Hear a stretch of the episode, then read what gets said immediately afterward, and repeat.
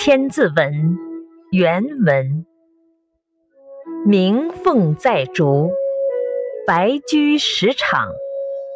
画披草木，赖及万方。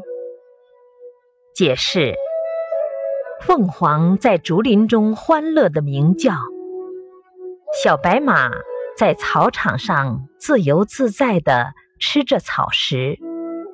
圣君贤王的仁德之治，使草木都沾受了恩惠，恩泽遍及天下百姓。注释：驹，小马；披，通披；覆盖，恩泽。